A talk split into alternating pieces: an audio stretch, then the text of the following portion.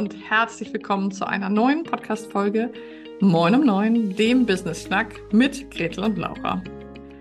Ja, die Feiertage sind um. Wir sind im neuen Jahr gelandet und heute geht's bei uns richtig los. Seit gestern sind wir wieder voll am Start. Wir haben über die Feiertage ein bisschen Kraft geschöpft und ähm, genau, sind jetzt wieder voll am Start. Diese Folge nehmen wir schon vorher auf, weil wir natürlich wissen, dass wir gerade Anfang Januar immer mega viel zu tun haben. Aber wir freuen uns jetzt gerade, wo ich die Folge aufnehme, sehr auf die weihnachtliche Auszeit. Vielleicht hast du die letzten Folgen von Moin um Neun nicht mitbekommen, weil du im Urlaub warst, weil du Weihnachten zelebriert hast oder, oder, oder. Fair enough, alles sehr gute Gründe, aber die letzten fünf Folgen solltest du auf keinen Fall verpassen, denn was Gretel und ich in 2023 nicht so viel geschafft haben, war gemeinsame Podcast-Folgen, weil wir einfach super wenig gemeinsame Zeit hatten. Und wenn wir die hatten, haben wir die lieber als Freundinnen verbracht oder als CEOs unserer eigenen Firma. Und über Weihnachten und Neujahr haben wir uns aber ein Herz gefasst und haben fünf Doppelfolgen aufgenommen, also fünf Folgen mit uns beiden. Da gibt es einmal zwei Folgen zum Thema Jahresrückblick 2023. Ein Interview von Gretel mit mir, wo sie mir zehn Fragen stellt und von denen es echt eine wirklich richtig schwer. Ganz am Ende komme ich wirklich ins Schwitzen. Dann gibt es ein Jahresvorschau-Trends für 2024 und es gibt eine Interviewfolge, die letzte, wo ich Gretel interviewen durfte und zehn Fragen im Gepäck habe, wo man Gretel, finde ich, nochmal von einer sehr, sehr, sehr schönen, spannenden Seite äh, neu entdecken kann. Also, die letzten fünf Folgen sind wirklich der Hammer und deswegen nochmal die herzliche Einladung, da auch nochmal reinzusneaken. Jetzt aber zu unserer Podcast-Folge heute. Heute soll es darum gehen, dass ich ähm, über die Feiertage und schon in dieser vorweihnachtlichen Zeit, jetzt wo ich diese Folge aufnehme, viel darüber nachgedacht habe, was ich Menschen mitgeben kann, was ich euch als unsere Community mitgeben kann für 2024 für das Thema mentale Gesundheit als Selbstständige. Also die Frage, wie kann ich mental gesund bleiben oder sein oder werden als Selbstständige und Unternehmerin? Das ist eine super zentrale Frage, denn wir wissen alle, wenn wir krank sind, haut es uns aus den Latschen. Das ist als Selbstständige eh schon oft echt doof. Wenn wir mental krank sind, zeigen eben auch Studien ganz eindeutig, dass wir in der Regel viel länger krank sind und viel länger ausfallen. Und deswegen unter anderem ist es so, so, so wichtig, dass wir als Selbstständige auf unsere mentale Gesundheit achten. Ich habe heute drei Tipps im Gepäck, die für mich ein absolut ähm, ja, wichtiges Thema sind, weil alle drei vielleicht ein bisschen anders sind, als du sie bisher bedacht hast. Und ähm, es ist mir ein Vergnügen, sie dir einmal jetzt vorzustellen. Mein, es sind vielleicht gar keine Tipps, sondern vielleicht sind es mehr Inspirationen, vielleicht sind es eher Wachrüttler. Ähm, und zwar der erste davon ist, und dem gebe ich die Überschrift, Verlernen statt Lernen. Wir leben in einer Zeit, wo uns an jeder Ecke und an jedem Ende etwas angeboten wird zu kaufen. Wir können die neuesten Apps kaufen, die neuesten Entspannungstechniken, die neuesten Kurse. Und klar, ich bin auch Unternehmerin und Selbstständige. Ich verkaufe auch. Aber für deine mentale Gesundheit ist es nach den letzten Jahren zum Teil auch sehr, sehr wichtig, mal antizyklisch sozusagen zu gucken, anti des Marktes und anti dessen, was du vielleicht gerade denkst, versuchst oder ähm, dir auch vorgeschlagen wird über Ads und Co. Denn ähm, es ist so, dass die Dinge, die nachgewiesenermaßen für unsere mentale Gesundheit sehr, sehr zentral und elementar sind, oftmals nicht zu kaufen sind. Was meine ich damit? Sowas wie ein Spaziergang in der Natur oder einfach in der Natur sitzen und vor dich hinschauen, ähm, etwas malen oder mal Tagebuch schreiben. Das sind alles Sachen, die nachgewiesenermaßen uns entspannen können, einen ruhigen Atem zu haben, eine kleine Gehmeditation. Das sind viele Dinge, die weißt du, aber vielleicht wendest du sie, so wie ich, auch in deinem Alltag zu oft nicht an. Und deswegen ist es so, dass wir eher auch Dinge wieder verlernen müssen, sowas wie immer das Handy dabei haben. Immer reagieren, wenn was plingen oder simmen macht ähm, immer noch nach dem Motto, erst die Arbeit, dann das Vergnügen funktionieren. Also es gibt einfach Dinge, die wir eher verlernen müssen. Und dann würde unsere mentale Gesundheit in a way von alleine bleiben oder wiederkommen, Ähm, und es braucht gar nicht immer unbedingt das hundertste tolle Wundertool, ähm, die hundertste neue App. Ganz oft geht es eben darum, dir Zeit zu nehmen. Und die können wir uns ja nun mal nicht kaufen. Das, darüber wird es in den nächsten Wochen auch von mir nochmal eine Special-Folge geben. Denn das Thema Zeit beschäftigt mich seit über zehn Jahren. Das ist mir gerade aufgefallen. Denn ich habe meine Bachelorarbeit an der Uni über das Thema Zeit geschrieben. Und Zeit ist eine von wenigen Dingen, die sehr, sehr gerecht verteilt ist, weil wir alle 24 Stunden am Tag haben und die sich nicht kaufen lässt. Und das ist ein ziemlich specialiges Ding. Und wir können sie auch nicht kontrollieren, weil wir nicht wissen, wie viel wir davon noch haben.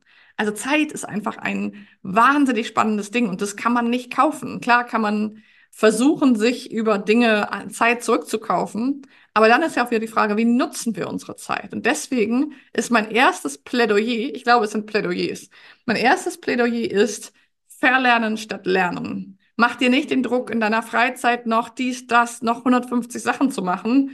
Dieser Selbstoptimierungswahn schadet unserer mentalen Gesundheit häufig. Oftmals geht es darum, wieder zu verlernen, wie leistungsgetrieben wir sind und wie hohe Ansprüche wir haben und zu wieder zu entdecken und wieder zu lernen, dass es viele einfache Dinge sind, die uns in unserer mentalen Gesundheit unterstützen und stärken können, wie zum Beispiel in die Natur gehen, sich mit Menschen treffen, etwas schreiben, etwas lesen und nach Möglichkeit bitte neben deiner wahrscheinlich auch viel virtuell stattfindenden Arbeit möglichst viel Analoges tun. Klammer auf, das ist einer der Gründe, warum ich viel Zeit in Schweden verbringe. Klammer zu, ähm, nee, Klammer nochmal wieder auf. Darum ging es auch unter anderem in der Interviewfolge, wo Gretel mir zehn Fragen gestellt hat. Mein zweites Plädoyer für eine mentale Gesundheit ist, für deine mentale Gesundheit vor allem, ähm, übe einen Raum zwischen einen Reiz und eine, deine Reaktion zu bringen. Was meine ich damit?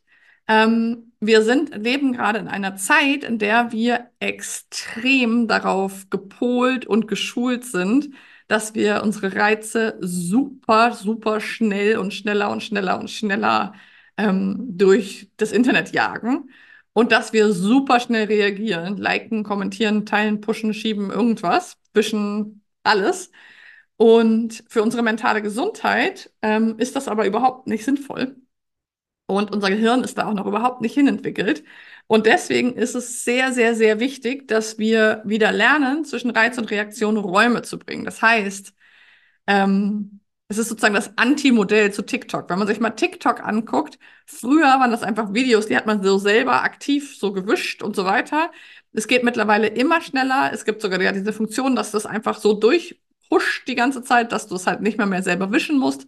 Wir sind also von geschriebenem Wort zu Audio und Video. Wir sind von langen Videos zu kurzen Videos. Es geht ja, die Frequenz geht immer hoch. Und deswegen braucht es ein, für unsere Psyche ein gutes Training, vor allem als Selbstständige, ein gutes Training, um nicht immer in diesem Reizreaktion, Reizreaktion, also in dieser Geschwindigkeit zu sein. Das heißt, wir müssen bewusst wieder lernen, einen Reiz zu sehen und nicht zu reagieren. Zum Beispiel zu sehen, auf dem Handy passiert was, nicht zu reagieren. Zu sehen, ich kriege eine E-Mail, nicht zu reagieren. Wir sind, ganz, ganz viele von uns Selbstständigen sind in der Burn-on-Phase, was die Phase vor dem Burnout ist, wo wir sozusagen dauerhaft im Einsatz sind. Und das ist wahnsinnig gefährlich, wahnsinnig anstrengend und deswegen gönn deinem Körper, deinem System Auszeiten, indem du bewusst lernst, Dinge liegen zu lassen. Damit meinen wir nicht Prokrastination von wichtigen Schritten als Unternehmerin, sondern Dinge, die auch nicht nötig sind. Oftmals reagieren wir immediately auf Sachen, die man auch gut einen Tag oder sogar zwei oder drei liegen lassen kann. Also das zweite Plädoyer, bringe einen Raum zwischen Reiz und Reaktion und entdecke deine Freiheit wieder, deine Wahlfreiheit, denn häufig sind schnelle Reaktionen auch nicht die besten, weil wir da häufig emotional reagieren und als Unternehmerin ist es auch wichtig zu unterscheiden können und bewusst die emotionale oder die rationale Ebene ansteuern zu können. Und mein drittes Plädoyer ist, jedes Problem war mal eine Lösung.